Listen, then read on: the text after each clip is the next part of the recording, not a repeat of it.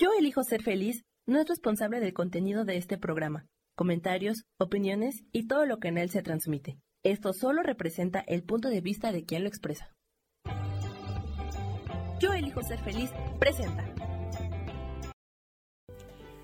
Todos tenemos un plan de vida. Todos volamos a diferentes tiempos y con diferentes enseñanzas. Nuestras plumas se fortalecen con cada aprendizaje. Somos ligeros y fuertes como los colibríes. Soy Moni Macías y te espero en mi programa Un colibrí nos visita todos los jueves a las 12 del día. Te esperamos para sanar nos.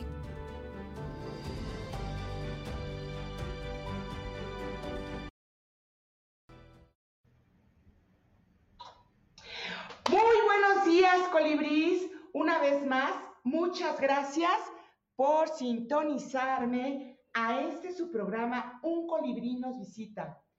Y hoy estamos de manteles largos. Tenemos a una gran, gran invitada. Ella es ingeniera industrial, tiene una maestría en ciencias, tiene una maestría en psicología. Imagínense todo esto y también imagínense ¿Qué es lo que a ella le ha llevado tener toda esta experiencia en su vida, los cambios que ha tenido para transformar su vida, los procesos y bueno, principalmente qué fue lo que la llevó a ella a transformar su vida? Y pues hoy le damos la gran bienvenida a Maru Méndez. Ella es nuestro colibrí que nos visita hoy. Y pues bienvenida a tu programa, Maru Méndez. Platícanos. Ella nos va a hablar lo que es la biodescodificación.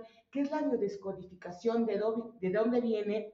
¿Cómo ella ha comprendido o ha entendido en su vida o cómo ha transformado, o sea, si, no sé si me capten, cómo entró la biodescodificación en su vida, ¿no? Y, qué fue la que la, llevó a ella para que hiciera todos estos cambios. Y bueno, pues gracias Maru por estar aquí eh, en un colibrí nos visita y cuéntanos, cuéntanos, ¿cómo estás? Bienvenida a tu programa. Platícanos, este, ¿qué fue lo que despertó que tú entraras en este proceso? Porque bueno, ingeniero industrial, todas las cuadraturas, todas las estructuras, este, ¿cómo fue, Maru? Bueno, y primero que nada, mi agradecimiento a ti, a tu auditorio por la invitación, por abrir hoy este espacio desde la Casa del Colibrí. Y, y, bueno, me preguntas cómo viene y de dónde viene, en efecto, un proceso que inició por una transformación interior que ha ocurrido, si lo pudiera yo sintetizar, me parece en cuatro grandes etapas. Eh, la primera ocurre cuando a mis 25 años mis padres se separan, lo que para mi alma constituyó un muy profundo dolor eh, de algo que podría haber ocurrido en muchos otros lugares, pero jamás en mi casa, donde yo además había tenido bases eh, religiosas muy estrictas y conservadoras. eventualmente esto que por mucho tiempo no lo soltaba con nadie, sentía que el mundo me iba a rechazar, explota cuando yo decido hacer como un exilio, ¿sabes? Donde salgo eh, de mi casa, pero salgo al extranjero, salgo a estudiar una maestría y después salgo a trabajar fuera. En esos momentos en los que entonces lo que empieza a pasar es que yo no me doy cuenta cómo se establece la crisis para una ansiedad. Y haber sentido somáticamente, porque la ansiedad no solo se queda en algo que genera una idea de miedo, sino en sensaciones que la verdad es que cuando uno las tiene, inmediatamente siente que se muere. O sea, sientes una taquicardia como si el corazón se te fuera a salir por la cama, eh, sientes que no acabas de respirar. Esta intensificación de la crisis de ansiedad me llevó a una cita médica que fue crucial en mi trabajo interior. Y una vez que a mí me dijeron, no tienes absolutamente ningún problema en tu corazón, no tienes absolutamente ningún problema en tus bronquios, aquí hay algo pendiente que dejaste en términos interiores y tú tienes dos alternativas, tú puedes decidir eh, recurrir a otros para que lo resuelvan o tú puedes recurrir a ti para entender qué pasó. Yo dije, si yo participé en esto, yo tengo que encontrar una solución. Ese es el primer punto de partida que empieza a cambiar la dirección en mi vida, a raíz del cual me adentro en lo que significa el niño interior y también me adentro, eh, digamos, en ese punto donde los temas de la psicología empiezan a cruzar las fronteras con la espiritualidad. Eh, me preparo eh, como terapeuta en patrones del alma y terapia de regresión. Primer punto, primera estación. ya estando allí, aparece un segundo derrumbe. Y el segundo derrumbe es del mundo en el que yo me había acostumbrado a conseguir éxitos a lo grande. Me refiero al mundo profesional. Mucho ego, ¿no? Eh, pues sabes que... O sea, empiezas a, me imagino, bueno, no te das cuenta. Exacto, no te das que cuenta. empiezas a conectar con todo eso, eh, Y quizás también, ¿sabes? Agregaría al asunto de, del ego al que luego martiriciamos, las creencias con las que desde el principio somos formados. Porque para mí el asunto era cómo evitar el error. Que fíjate cómo conecta, según yo, en el caso de mis padres, había conducido a la separación. Y con tal de no conseguir esa separación, tu estrategia de sobrevivencia se llama yo quiero ser perfecto.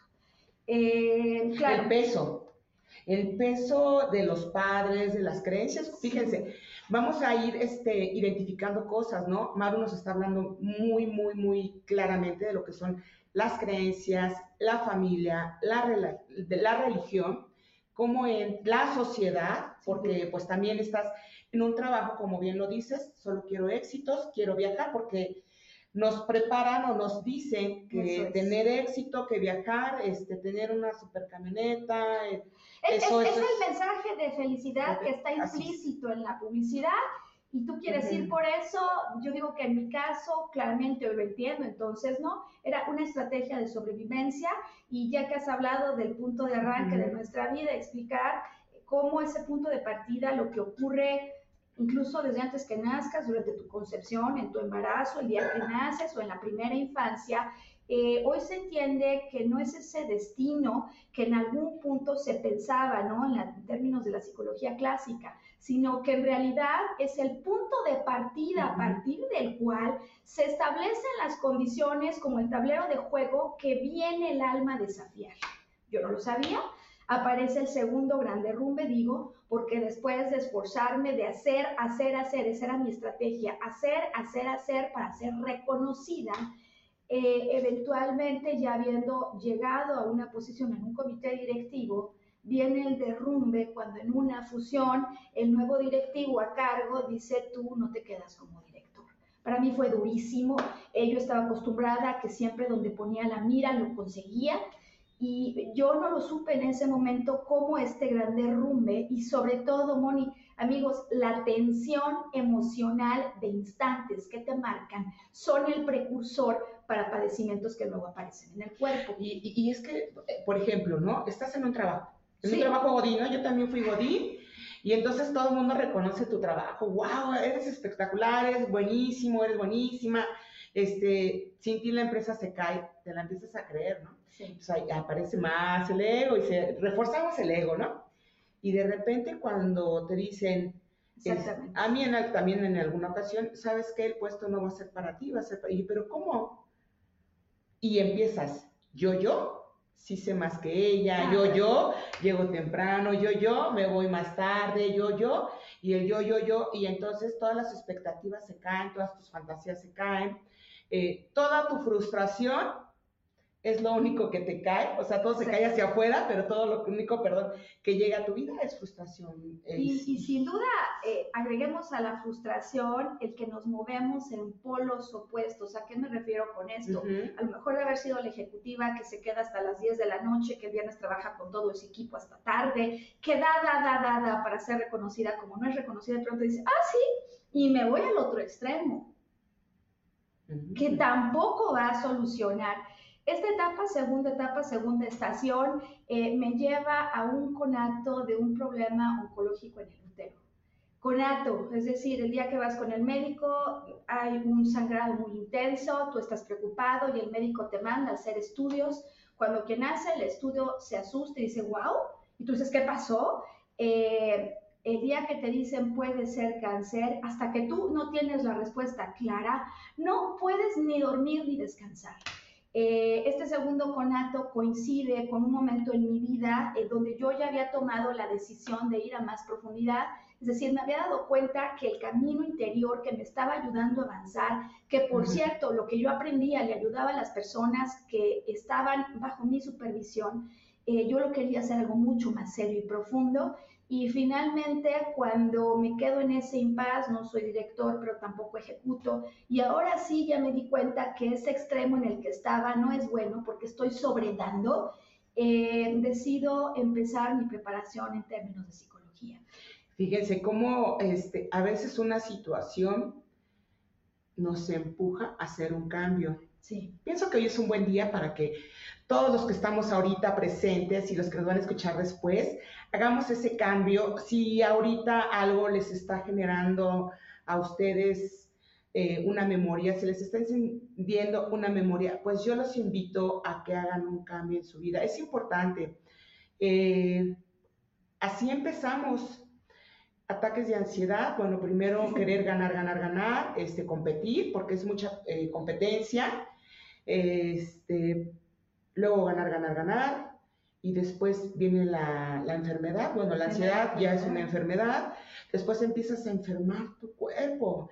Y entonces creo que ahí es donde, fu, ¿no? Te dicen, a ver, espérate, quieta. Pausa total. Total, y dices, puta, ¿qué estoy haciendo, no? ¿O qué, qué, fue? ¿Qué, Yo llegué, eh, estudié esta, este programa de psicología transpersonal en una universidad que ofrece este programa de manera global desde San Francisco y tú tienes que presentarte físicamente allí por una semana en la que hay un retiro, conoces a tus mentores, son profesores de todo el mundo, a tus compañeros. Yo llegué con la mentora, me senté y antes siquiera de decirle nada, yo le dije, yo ya quiero cerrar esto. Yo ya quiero dejar de sufrir.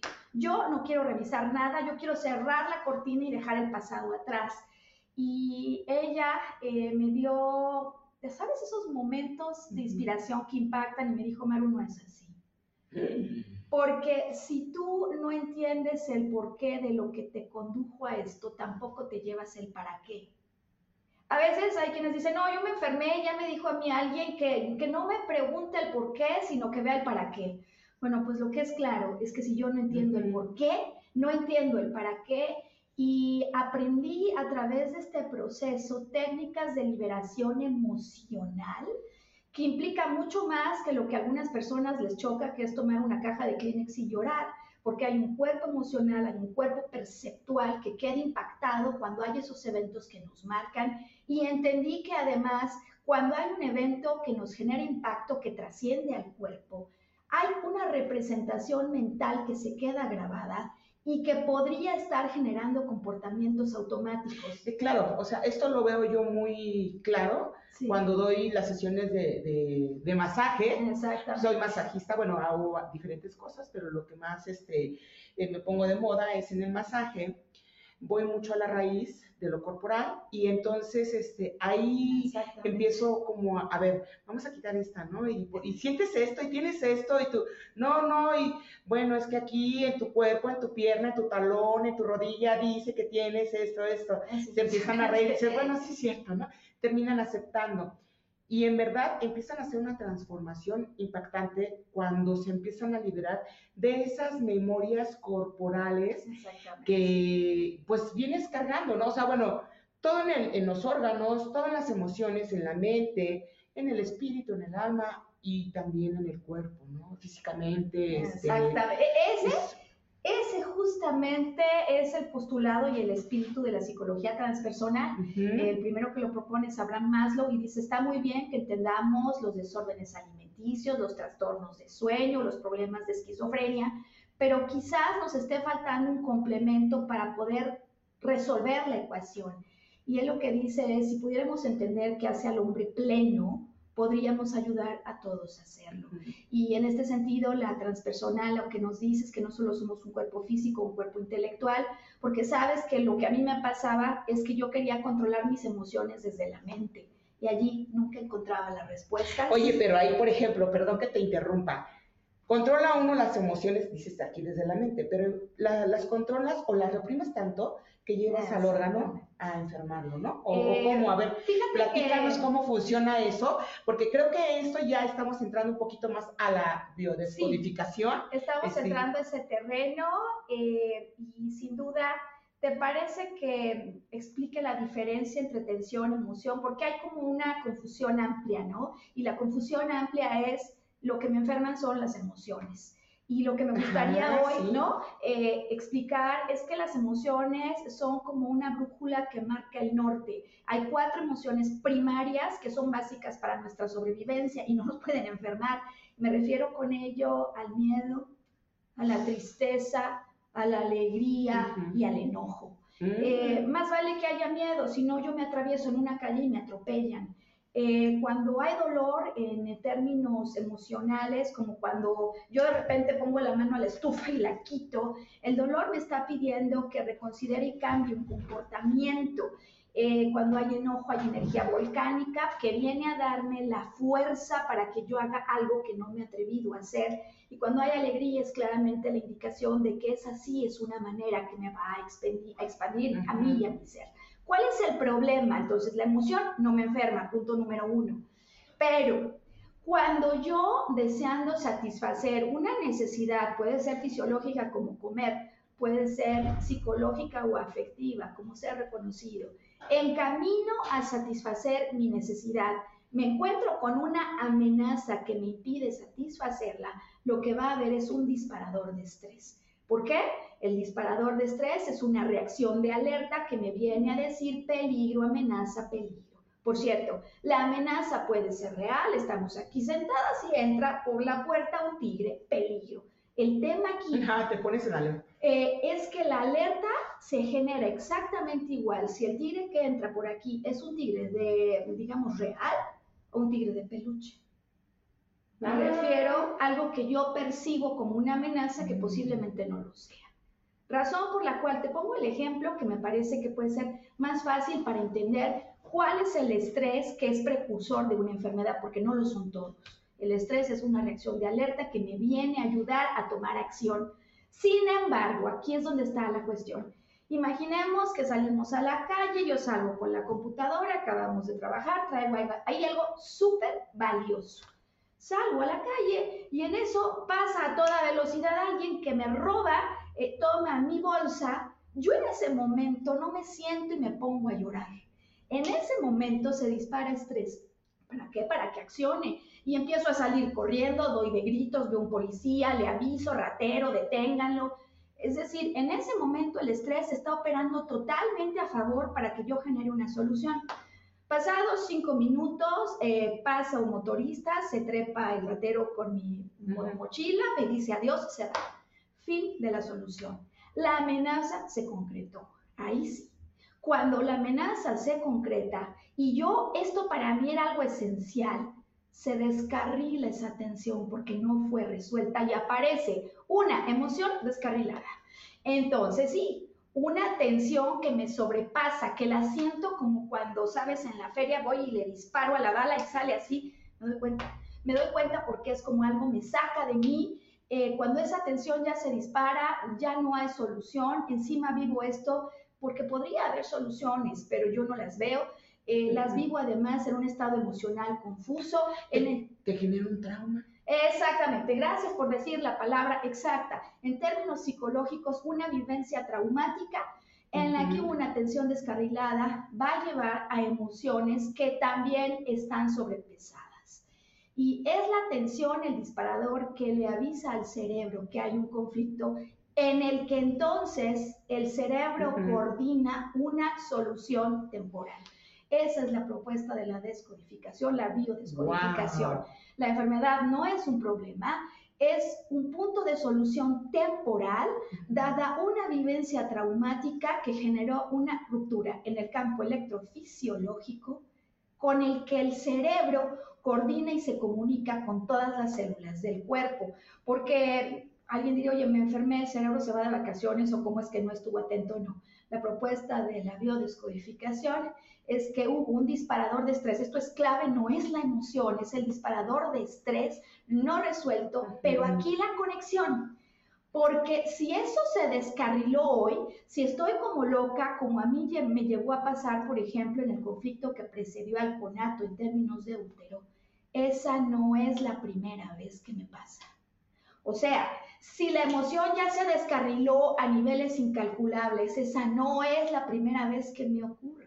O sea, va a buscar, lo que quiero entender es que va a buscar otra ruta, va a buscar otro órgano y va a decir, ah, bueno, ok, te defendiste de esto o te pusiste en alerta de tu útero, pero ahora me voy a ir al riñón, me voy a ir al hígado, este, ¿qué te acomoda que está vulnerable en tu cuerpo interno? Fíjate que ¿Podría ser por ahí? Va a ser por allí, pero en un sentido que no es aleatorio, porque uno piensa que la enfermedad ocurre al azar y de forma aleatoria. Y si hubiera un mensaje que me gustaría poder entregar o si su audiencia hoy central es la enfermedad, no es aleatoria.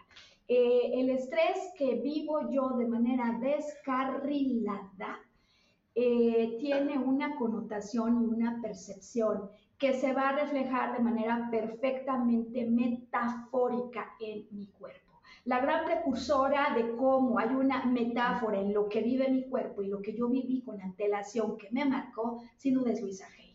Ella, por cierto, no lo hace como un volado al aire o como lo que se le ocurre a ella. Lo que muchos no sabemos es que esta mujer eh, después de una vida tremendamente compleja que ella empieza a solucionar a través de su mundo interior, ofrece servicio social.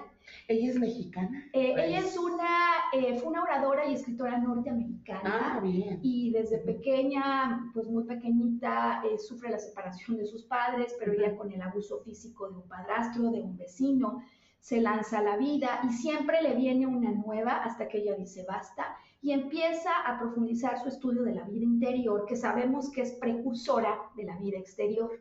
Eh, entendiendo esto, ella empieza a trabajar con comunidades en los suburbios de Nueva York, suburbios en los que empieza a observar cuando ya toma distancia de los casos que atiende, que entre los casos, por ejemplo, de problemas o conflictos de vista hay una constante, que entre los casos de conflictos, por ejemplo, de riñón hay una constante. Es que, mira, yo lo que tengo entendido, lo que he aprendido es, si tú eres una persona que este, te asaltaron y tiene el trauma, o sea, ya lo viste una vez, y si yo soy esa que te va a asaltar, pues para mí, o sea, psicológicamente, no sé a qué se deba, pero tú eres el perfil perfecto. Y entonces van a llegar 10 este, asaltadores, 10 rateros, y te van a seguir asaltando porque tú tienes ese perfil. Psicológicamente, ¿cómo se huele, cómo se siente eso? Porque sí tiene mucho que ver, ¿no? O sea, lo que tú nos decías, este, a la chica la abusó el padrastro y después la, la abusa otra persona y entonces empieza a existir en su vida el abuso, un patrón de, abuso, hasta que empieza ella a buscarse y dice, pues no más, ¿no? y eso estudiar. eventualmente, después de que trabaja con comunidades, escribe manuales, un súper éxito, pero ¿qué es que le pasa? Se enferma de cáncer. Ahí, que, o se enferma de cáncer, hace la pausa y dice qué está pasando y el haber vivido esto de manera personal hace que ella profundice y entregue un libro que es un super bestseller, millones de libros vendidos acerca del proceso terapéutico. Voy a contestar la respuesta que me preguntas y que es una inquietud que muchos tenemos, o sea, ¿por qué se repite? El otro día justo lo que me dice Moni se volvió real cuando alguien me dice a mí siempre me roban. Y cuando empiezas a entender la historia de repetición, aquí es donde se va a conectar ¿eh? la propuesta de biodescodificación y la razón por la que en algún momento yo decido hacer este planteamiento de arqueología emocional. La emoción descarrilada, la tensión emocional que antecede a la enfermedad, llega a un máximo, o sea, la emoción sobrepasa lo que yo puedo tolerar, porque no es la primera vez que me pasa, no es la segunda, no es la tercera, sino que ha habido una acumulación ah, de eventos previos, donde digo que no ocurre por azar, sino fíjate qué interesante puede ser esto, como propósito para que yo pueda crecer interiormente, que jamás vemos ni la dificultad ni la enfermedad como algo que después de que yo lo resuelva me da para más. Es que sabes que creo que esta parte de la biodescodificación tiene mucho que ver, puras desgracias, y si biodescodificamos la palabra desgracia y lo vemos como una enseñanza y una gracia para ser mejores, pues entonces es, bueno, yo a mis palabras, yo lo, lo, podría ver así, pero yo lo podría transformar o, lo, siempre lo transformo, me quedo con la mejor enseñanza, ya no lo veo, qué mala onda, qué gacho, qué pena, qué... No, no, no, no, no. Es este, me, me quedo con la enseñanza y la enseñanza fue esto, esto. Gracias a todos estos participantes, yo he generado cambios en mi vida, me he vinculado de una forma diferente, pero estamos tan en un rollo de victimización o de creencias, pues te tienes que mover, no, es que tú estás loca, Mónica, ya no voy a venir a consulta contigo porque me dan unas crisis, este, y bueno, hay, cualquier tipo de, terapia, no nada más conmigo, no es cierto, yo soy bien dulce. yo nunca los hago entrar en crisis. bueno, este, entrar en ese proceso no es para cualquiera, ¿no? Es para valientes. Y aprovecho este pequeño comercial porque este, en el proceso donde Maru, este, pues le entró duro y tupido y empezó a transformar su vida, sí. prestan esto, ella también, ella es escritora, este es su primer libro, sí. Eh, vuelvo a mí. Y bueno, los comentarios aquí los podemos encontrar en la Casa del Colibrí, de que llegaban, pues a ver, véndeme un libro, ¿no? Y sin saber, pues, ah, es de, Maru, ¿no? Ah, bueno. Y decían, no, es que pareciera que me lo está escribiendo a mí, ¿no? Ah, pues qué buena onda. Entonces, em, mucho de la parte de la transformación, y sí se los quiero compartir, eh, cuando Maru empezó a venir a, a terapia, pero más, o sea, es que a veces nosotros pues decimos, ¿no? Pero luego no nos quedamos con el ejemplo, ¿no?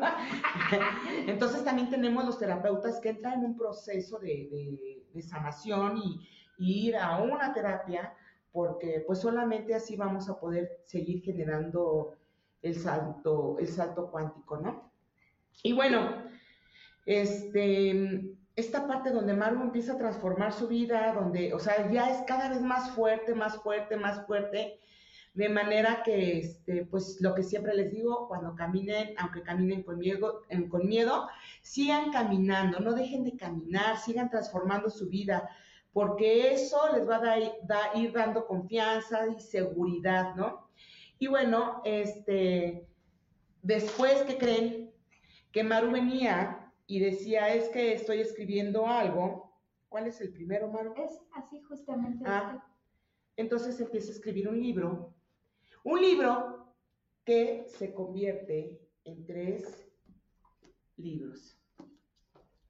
Y es muy interesante porque Maru aquí nos comparte muchas de sus vivencias y mucho de lo que ella ha aprendido en la vida y que a veces creemos que nada más me pasa a mí y no es cierto, ¿no?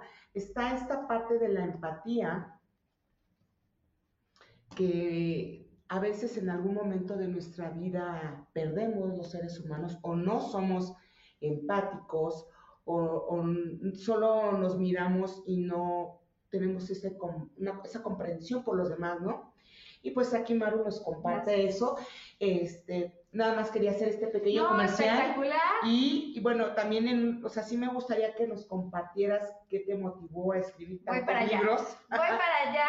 Eh, y mira, estoy viendo que nos manda saludos a Arita, nos manda saludos Marisol Martínez, Rosa María Figueroa, Rosy, Jenny, Judith.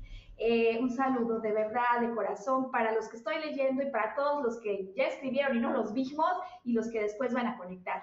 Voy a cómo surge la escritura y voy a continuar con la explicación de lo que decía que fue las cuatro estaciones que hasta este punto, ¿no? Considero que han sido los mayores puntos de giro en mi vida. Cuando yo me encuentro frente al conato de cáncer y un tema en el útero, eh, por momentos cuando me dicen no sabemos si es cáncer, hoy puedo ser empática con las personas que se aproximan con un problema oncológico para abordarlo y entenderlo, porque sé lo que me pasó cuando no podía ni pensar más que en eso. Y sin saber en ese punto de mi vida si daba para mucho más o no, porque a veces cáncer uno lo hace sinónimo de muerte en lugar de ah, ser capaz de renacer. Eh, yo escribo el primer libro y escribo mis reflexiones a través de un cuento. Me parece que podría ser la mejor manera, de hecho, una manera empática porque durante el tiempo de complejidad muchos venían y me decían, ya trasciéndelo, ya suéltelo. Y yo me sentía peor, me sentía peor porque no solo no lo podía trascender, sino porque había quienes se daban cuenta que no lo estaba trascendiendo. Pero además, o sea, si yo estoy sana y yo te veo enferma, pues no estoy siendo empática al decirte, ya trasciéndelo. Claro, porque yo sé, claro, o sea, necesito estar en tus zapatos, necesito ir al médico y que el médico me diga esa parte, desde que tú entras, desde que tú recibes un análisis y te dicen, sabes que este, tienes esto, ta, ta, ta, o sea, vas al médico y te dicen, aquí están tus estudios, esto está diciendo, dices, uff, ¿qué hago con, hago con esto? No, y, no sé si estaba sola o acompañada, pero eh, internamente, todas, ¿Te solo? Sí. ¿Te sientes solo? Y lo que tú dices, ¿no? Es este cáncer, muerte. Pero, o sea, y nunca ves esta parte de, a ver, ¿qué voy a transformar? ¿Qué tengo que cambiar? Eh, ¿Qué tengo que modificar en mi alimentación? Esto, Esto que estás diciendo es clave y, y, me parece que es todavía más clave cuando estás diciendo que tengo que transformar en el interior, en la alimentación, porque el asunto es un enfoque integral y la gran noticia que me gustaría hoy poder entregar a las personas que en algún punto conectarán y que ellos, un ser querido, esté atravesando por un fuerte y severo conflicto, es que hay más que sí está en nuestro control. Hay algo más que sí podemos hacer y voy con ello a explicar cómo va a surgir Mona Yo, la trilogía, y cómo surge arqueología emocional. Voy a la tercera estación. Bien. Eh, yo acudo, continúo como dices, doy un paso y sigo, avanzo, a veces digo no sé ni por dónde moverme, pero el hecho de que dé el primer paso es el que va a permitir que el resto se mueva. Y eventualmente en un eh, taller de naturaleza espiritual donde aparentemente yo no iba buscando esa respuesta, pero sí había hecho la pregunta y cuando hay preguntas el cielo viene y te responde, me encuentro un médico norteamericano, el doctor Todo Bukaitis, quien explica que la enfermedad no es aleatoria, que no es resultado de lo que pasa afuera, sino que hay un proceso interno que le provoca y que hay maneras al entender e ir a profundidad en lo que ocurrió y en la historia de dónde viene esto, de dar mayor velocidad a un tratamiento médico, eh, de dar impulso a lo que a veces, por ejemplo, los médicos dicen es que ya no encontramos respuesta, y finalmente de cerrar un ciclo para que no se vuelva a presentar. Yo para entonces, ya sin ansiedad, ya había trascendido ese capítulo sin ninguna complicación de útero en ese momento, con la novedad con la que me encontraba batallando era con alergias e intestino irritable. Y ese es el punto mm. a partir del cual me adentro en entender y aprender la descodificación biológica. Hablaba yo ya de una precursora como Luisa Hay y aparece simultáneamente por ahí de los 80 la propuesta de un médico alemán que para los que piensan que el asunto de que la tensión emocional antecede a una enfermedad es un tema de naturaleza metafísica, por cierto, como si lo metafísico fuera algo rechazable. La novedad es que un médico alemán tiene la capacidad de conectar. ¡Qué padre! ¿Cómo opera la psique que percibe, el cerebro que programa y el cuerpo que se enferma? La profundidad a la que llega es espectacular y nos plantea nuevos, eh, digamos, eh, formas de ver las cosas, incluso rompe paradigmas. Ya de entrada, por ejemplo, diciendo, hay dos etapas en una enfermedad. Como cuando voy corriendo y me caigo y me sale una costra, y él lo que dice es, primero hubo una hemorragia, la fase era activa, después cuando hay costra estás en fase de resolución. Y no digo cuando tengo la costra que me enfermé de la costra. La costra es una etapa de solución y él plantea, desde luego, imagínate el tipo de respuestas y reacciones que hay ante estos planteamientos tan revolucionarios, que en las enfermedades hay dos fases y que es posible que cuando nosotros nos damos cuenta que estamos enfermos o siga el conflicto activo o el conflicto ya se haya resuelto y por lo tanto la manifestación sea tipo costra. Esto es brutal. Eh, ¿Ya sabes para qué? Bueno, lo que, por lo que estás diciendo, lo que yo me imagino es, lo primero es, ¿qué güey? ¿Cómo me caí? ¿Cómo? ¿Por qué me pasó a mí? Y bueno, ya, ¿no? Ah. Si estás acompañada, pues la carrilla de todo el mundo, o estás bien, dependiendo de la persona que esté a tu alrededor, ¿no? Si es un familiar o si es, este, estás en la calle y unos se van a reír y otros se van a preguntar. Creo que así impacta e incluso con la familia, ¿no? ¿Por qué me habré caído? Qué importante pregunta y me parece, es que de verdad no podría haber sido mejor. Eh, para poner la metáfora que me parece que más puede clarificar el asunto de cómo la perspectiva psicoemocional de lo que pienso y de lo que siento entra y tiene un rol que puede ser fundamental como una terapia complementaria al manejo médico, físico, etc. Eh, imagina que te caes y que te estrellas, por ejemplo, contra la pared. Decía yo que, por ejemplo, tienes una lastima, o sea, te lastimas, ¿no? O incluso pongamos este, voy manejando y me estrello. A mí me pasó, Maru.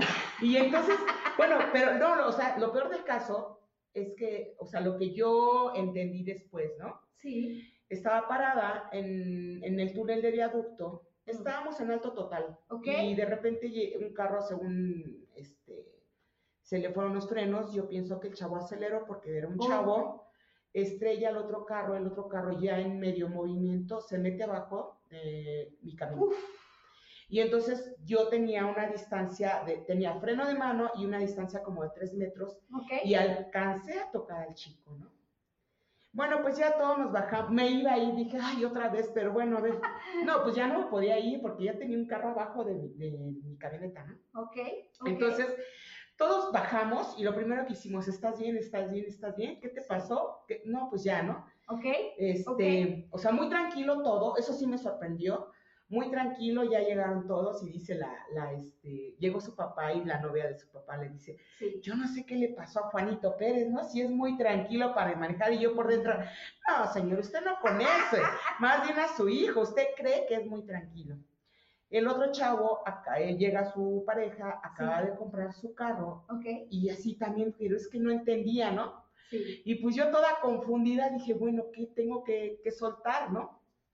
Al paso del tiempo, cuando yo hice un análisis, Sí. los tres primeros íbamos a trabajar y el de enfrente iba a jugar fútbol. sí. Entonces yo entendí, claro, Mónica, esto te está diciendo que también tienes que divertirte o hacer cosas diferentes, porque yo trabajo los domingos y entonces era muy temprano y dije, bueno, eh, fíjate, así yo lo leí.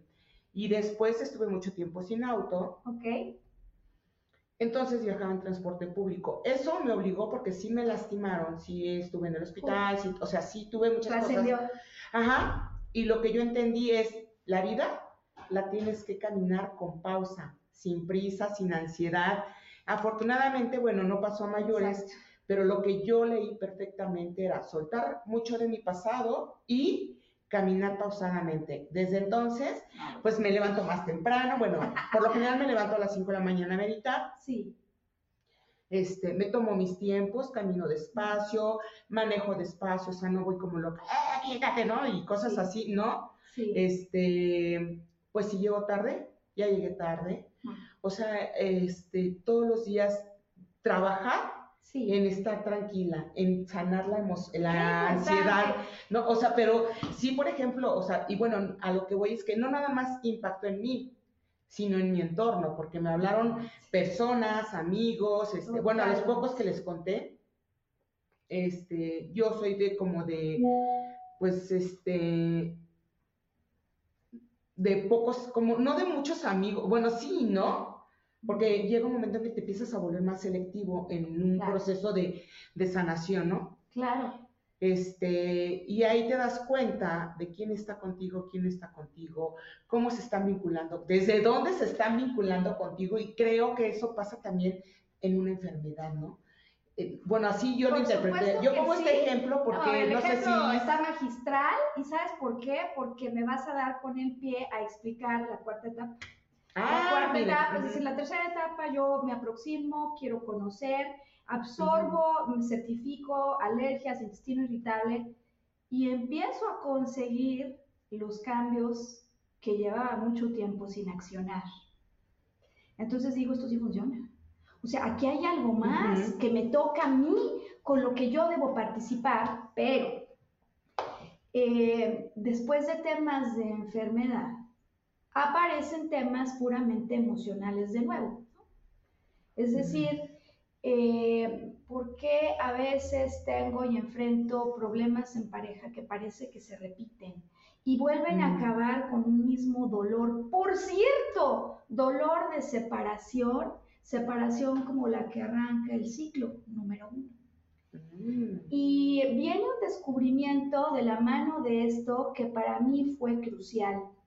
Cuando el padre de un amigo viene a terapia porque había tenido un accidente y no había conseguido trascender, como Mónica ya explicó, que ella había trabajado interiormente su caso.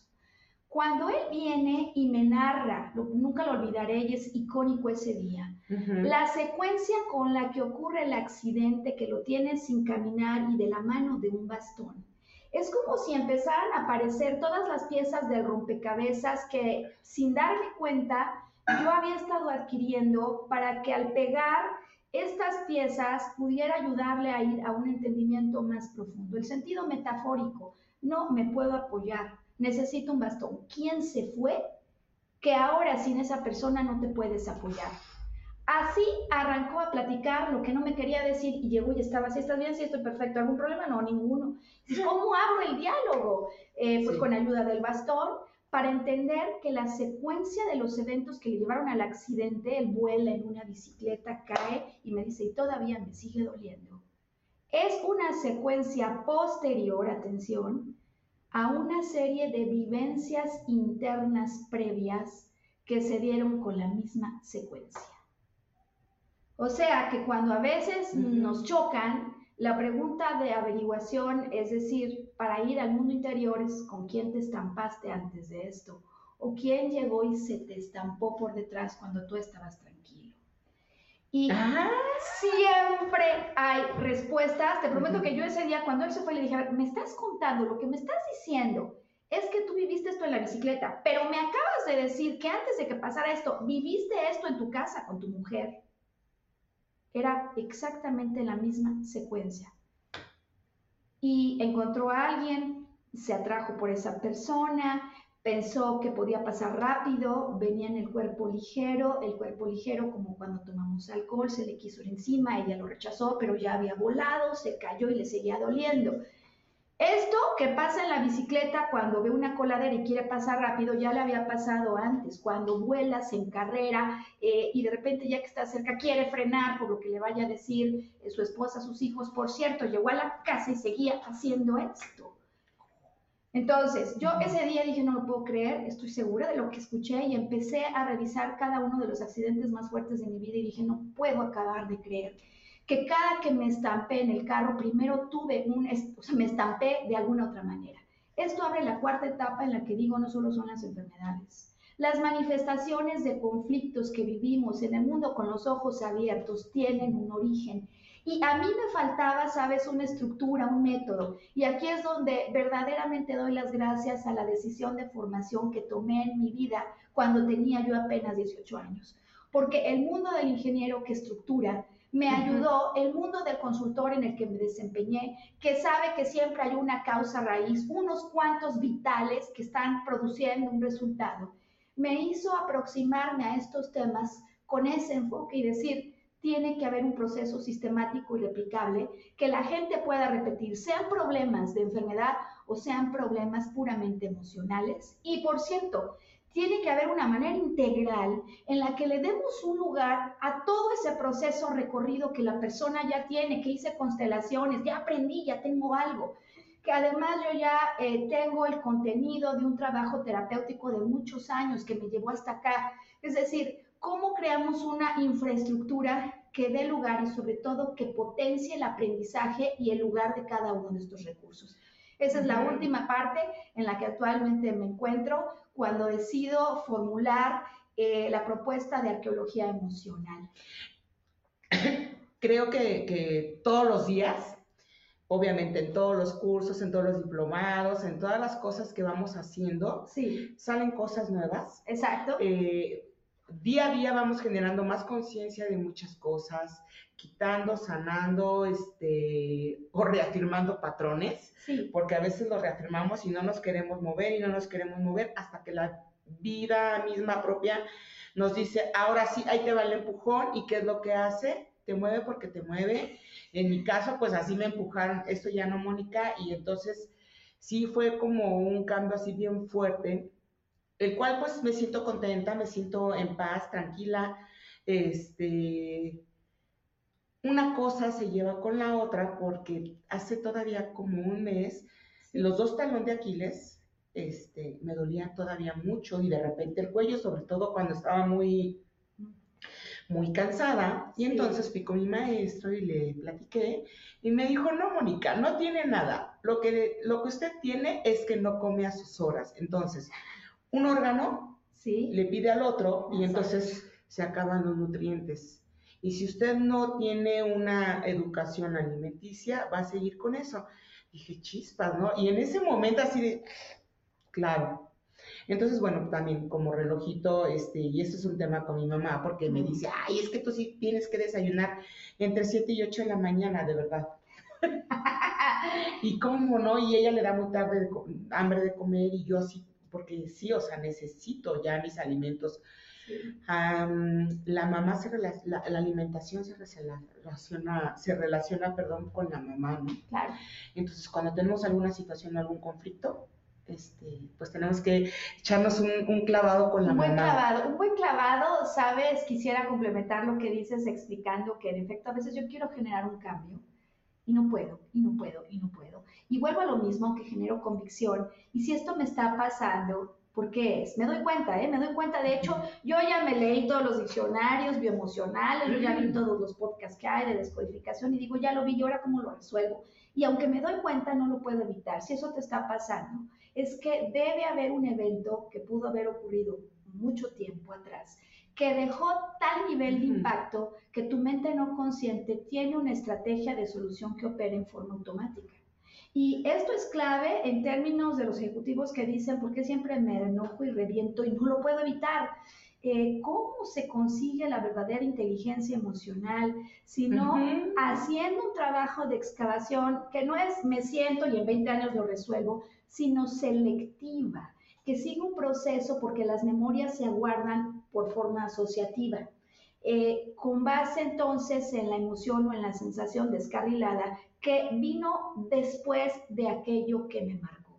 Cuando algo me marca, yo genero conclusiones, estrategias de sobrevivencia que se formaron cuando el niño era pequeño y que ahora entonces el adulto con más perspectiva puede sentarse como tú y yo desde las butacas vemos volver a pasar el teatro de la vida en esas escenas que me marcaron, pero podemos abrir más la cortina para cambiar conclusiones. Y entonces esta etapa finalmente me lleva a la propuesta de los tres pilares o los tres grandes pasos que necesitamos en este proceso donde hay una emoción o hay una vivencia que me está generando descarrilamiento y mucho dolor.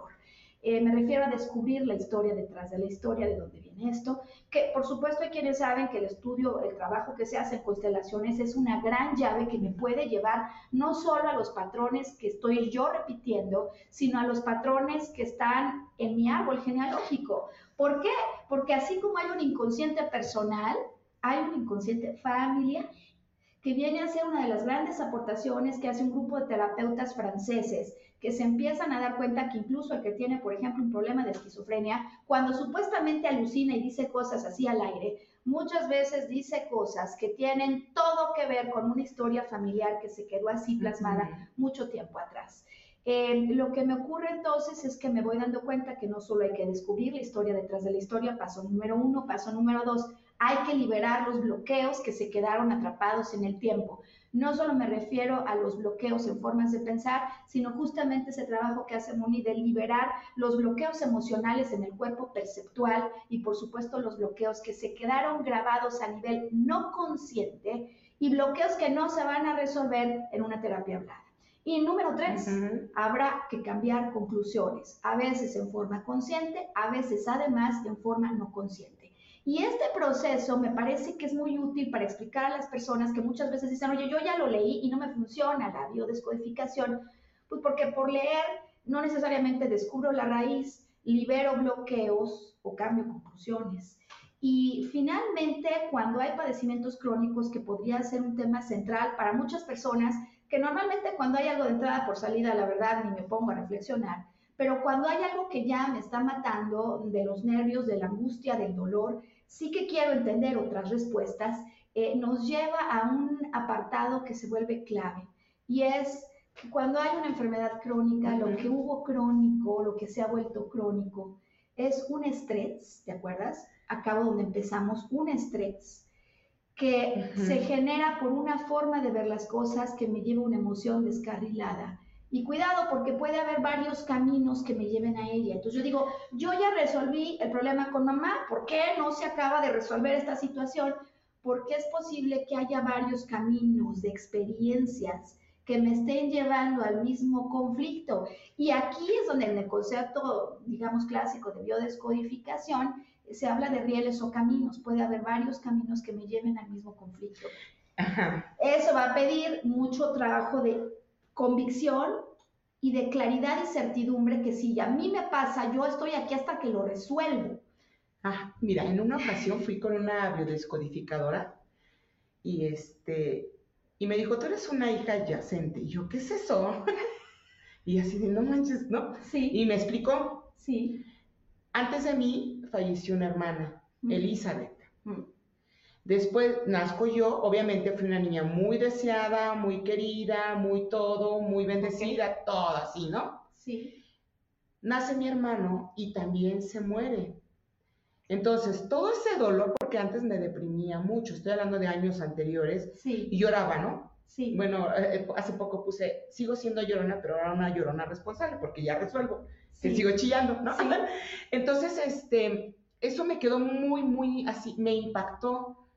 Y lo que me explicó es que traía la depresión de mi mamá y de mi Sin papá duda. y de, de mi hermana y de mi hermanito. Sin duda. Entonces fue así como muy impactante y entonces llegué con mi mamá, le dije, oye, fíjate que así, así, asado. Y me dijo, pues sí, sí fue. Y entonces mi mamá, o sea, para mí fue algo que en ese momento resolví.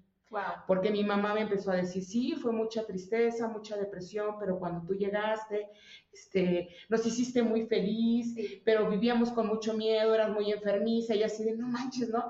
Entonces, automáticamente, o sea, empecé Sí. a cambiar muchas cosas en mi vida, de resolver de otra manera. O sea, sí fue una clave muy, muy Importante. importante en mi vida, porque pues te estoy hablando que pasó eso hace como dos años, o sea, no tiene mucho. Sí. En febrero cumplo 50. Entonces, imagínate, a los 48 años, enterarte de esto, de este proceso, para mí fue un súper regalo, porque te puedes morir, puedes tener 70, 80 años y no resuelves. Fíjate que ese es un apartado fundamental y creo que nos va ayudando a ir cerrando conclusiones en el sentido de que en muchas ocasiones la carga emocional que yo siento, por supuesto en la que participo de alguna manera, viene generada con un punto de origen anterior a esta vida. Eh, me refiero, hay quienes creen en otras vidas, no hace falta creer aquí nada, o pro- propiamente en la propia genética que yo estoy recibiendo y en los impactos que ya se ha comprobado que cuando hay un evento traumático genera de alguna manera una marca que se transmite a través de nuestra herencia DNA. En Exacto, ese sentido, sí. entonces, eh, pues ahí es donde yo digo que biodescodificación es un recurso, pero que tenemos que tener siempre la posibilidad de complementarlo con otras terapias. Para mí es la brújula de salida eh, que luego yo empiezo a ver cómo me lleva a abrir caminos distintos. Por ejemplo, hace muy poquito tuve a alguien que tenía un conflicto muy fuerte de depresión por la muerte de una hija. Cuando acabamos de resolver los temas de ella y en relación a su hija, sin embargo, me empezó a llamar la atención que me dijo, sigo con pensamientos suicidas. Y cuando la pregunta es desde cuándo los tienes, la respuesta no fue a raíz de que murió mi hija, no, sino desde los seis años de edad. ¡Wow! ¿Pero por qué? Eh, cuando entendemos seis años de edad, ¿a dónde nos lleven sus seis meses de concepción? Ujú. Empiezas a trazar la red. Eh, resulta que ella eh, nace cuando su madre quiere abortarla. Y eh, su madre se escapa con el novio, pero finalmente se coarta cuando se da cuenta que están embarazados, no quieren que nadie lo sepa, él no es la pareja elegida. Y finalmente ocurre que ella no se va porque la hermana se escapa el día previo, pero a los seis meses de embarazo dice, no la quiero tener, se pone a bailar en el jardín con pensamientos de tú no debes nacer, tú no debes vivir, tú no debes vivir. Pensamientos que impactan, por cierto, así es como nace ella, ¿Qué nos quiere decir esta clave? No es que lo que vivo yo ahora, esta es mi apreciación, es consecuencia de lo que ocurrió antes de mí, como ese clan o como esa madre que me marcó, sino mm. que mi alma se alineó con un linaje que le daba el punto de partida y las condiciones de salida que yo necesitaba para venir a resolver algo. Qué interesante, porque seguramente, pues como bien lo dices, viene de los ancestros y se ha repetido en diferentes ocasiones. Maru, platícanos antes de que, porque ya nos falta poquito tiempo, este, de tus libros, también dónde te podemos encontrar, dónde este, los valientes que quieran este, tener una sesión o varias o entrar en un proceso de sanación para biodescodificar parte de cosas, ¿no? Así yo pongo ejemplos de mi vida porque pues este no me gusta balconear a la gente, mejor me balconeo a mí misma. Sí. Este, como todos, pues vivimos cosas este a veces muy bajas o muy arriba, entonces hay que encontrar el equilibrio, no siempre tiene que ser plano, pero sí hay que aprender este a estar bien cuando estemos arriba y cuando estemos abajo, ¿no? De una manera equilibrada. Platícanos de Mona, por favor. Tenemos poquitos minutos. Cuarta etapa, una etapa en la que vamos a estudiar cuando yo lo que quiero es el amor en pareja, cuál es el bloqueo, de dónde viene y sobre todo cuál es el nombre y apellido específico de tu conflicto. El primer libro, que se denomina Cuando no sé por qué no encuentro, nos ayuda a trazar la historia en el tiempo de los momentos y vivencias que me pueden llevar al punto de origen. A veces cuando me desbloqueo, me desbloqueo y ya resuelvo, la pregunta es por qué encuentro pero no lo que quiero. En el segundo libro hacemos un recorrido de esos temas que debo yo entender y manejar de manera consciente. ¿Existe la compatibilidad, sí o no? ¿Cuál es el verdadero motivo por el que quiero una pareja y hasta dónde funciona o no esta técnica de hago la lista tan detallada como quiero? Y por último, en este libro, después de esa secuencia que sigue en mi apreciación, el proceso que una persona normalmente va a recorrer, aparecen esos bloqueos donde digo, ya viví una vez, ya viví otra vez, ya me volví a estrellar, ya me volví a acabar. Y finalmente digo, ¿qué está pasando? Pues aquí vamos al punto de origen de eso que se denomina las heridas de la infancia. Rechazo, abandono, separación, humillación, injusticia se resuelven aquí a través de la protagonista y sus compañeros, pero sobre todo conectando la arqueología emocional de mis vivencias con la historia de mis ancestros. Es la secuencia para vivir y encontrar el amor en pareja y sobre todo también para quienes quieran poner en retrospectiva sus vivencias. Y la noticia que tenemos para quienes nos acompañan es las primeras tres personas que nos hagan saber que les interesa, yo les voy a regalar el envío. Eh, ¿Dónde me encuentran? Por lo tanto, arqueología emocional es la forma en la que nos van a encontrar en todas las redes. Arqueología emocional en Facebook, arqueología emocional en Instagram, arqueología emocional en YouTube, donde cada semana proponemos información en un podcast de larga duración. Y por último, invitar a las personas que estos temas de salud, salud consciente, me parece que puede ser el planteamiento con el que algunos se propongan salir adelante este año, eh, tengan un asunto particular, tenemos un programa de formación en arqueología emocional y descodificación biológica que empezó en octubre, pero que conforme van desenvolviéndose las clases decidimos por la naturaleza del tema abrir las puertas al público que quiera venir en participación por clase.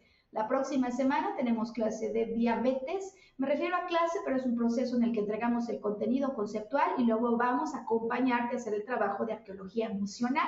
Y vamos por un taller de peso que nos han pedido el regreso y tenemos a finales de enero y principios de febrero en horario nocturno y vía virtual, vía Zoom, eh, este taller de peso que nos ayudará a entender cuál es el rol que lleva el campo de las emociones. Ya dijimos que no son cualquiera, sino tensiones emocionales no resueltas que pueden estar originando cualquiera de los tres temas. ¿Por qué subo de peso? Por lo que como, por la forma en que lo transformo o por la forma en la que saco o no saco algo. Entonces, puede ser que me digas, yo lo que tengo que controlar es mi comer desmedido. Si es comer desmedido, es porque el comer está compensando algún conflicto, una tensión previa. Entonces, de eso se trata. Qué interesante. Oigan, entonces miren, este, este tema de la diabetes es muy importante eh, cuando perdemos la alegría de la vida y bueno, buscar, debe de haber otro más, ¿no? La, perdón, cuando perdemos la dulzura de la vida, ¿no? Este, cuando estamos ansiosos, si comemos realmente porque algo nos está conflictando con nuestra familia o con las personas con las que convivimos, no toda la familia, también son los compañeros de trabajo o los amigos o incluso la pareja, hay que biodescodificar de qué se trata para eh, vincularnos de una manera más sana, más saludable con la vida. Arqueología emocional, recuérdenlo bien. Madu, ¿tienes algún teléfono donde ellos te puedan contactar? Por favor, compártenos. Este es el número de WhatsApp, más 52 55 45 10 27 83. Vuelvo a repetir, más 52 55 45 10 27 83. Si nos escriben por esa vía, nosotros empezamos el contacto. Gracias mil. Último anuncio, porque algunos no lo saben, estamos llevando el planteamiento de la salud emocional a los corporativos. Hemos empezado ya con un programa de sustentabilidad en la salud organizacional y tenemos también una propuesta, es decir, estamos con todo eh, para ayudar a las diferentes audiencias en sus particulares necesidades. Moni, gracias mil por abrir la casa del colibrí. Y ya estaba aquí, vuelvo a mí, se queda aquí Mona. Mona, también aquí lo podemos este, conseguir, la, la trilogía. Si les está gustando el programa, por favor regálenos un like y ayúdenos a compartir si alguien quiere venir a participar, también me pueden contactar, pueden tener esa libertad de decir, oye, yo también a mí me encantaría expresar. Eh, la idea es que, pues, todos estamos en una etapa de transformación. Cuando lo digo en mi presentación, somos como unos colibríes, este, frágiles, pero tenemos una fuerza interna y cuando estiramos nuestras alas y volamos, este, pues estiramos como ese brillo, esa luz que, emanamos, eh, solo estamos eh, intentando todos los días ser diferentes y acuérdense que venimos a, recordar quiénes somos, a recordar a qué venimos y a soltar y a quitarnos toda la, la, pelusa, ¿no? Así les digo a uno de mis pacientes que es este influencer y es muy famosito, y le digo, pues, este, permiso con la pelusa, ¿no? Y así, y, juego con él y él se divierte, es quitarnos todo lo que ya no nos sirve para brillar, para vincularnos de una forma diferente. Muchas gracias a todos, Colibris, por escucharnos. Ella es Maru, ella antes compartía este también radio, volviendo a brillar. Ahora está en otros proyectos, los cuales me parecen espectaculares. Ahora pues también en esta etapa donde da cursos, es escritora, este, ya hace biodescodificación.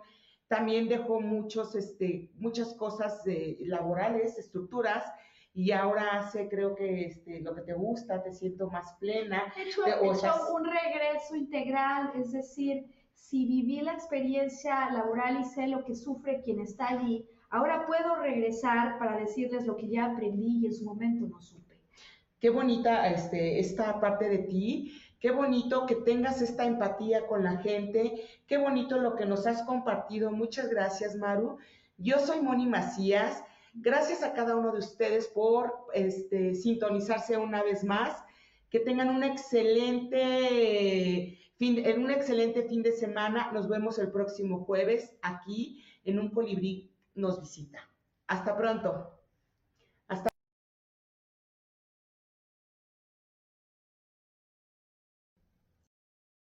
Yo elijo ser feliz presento.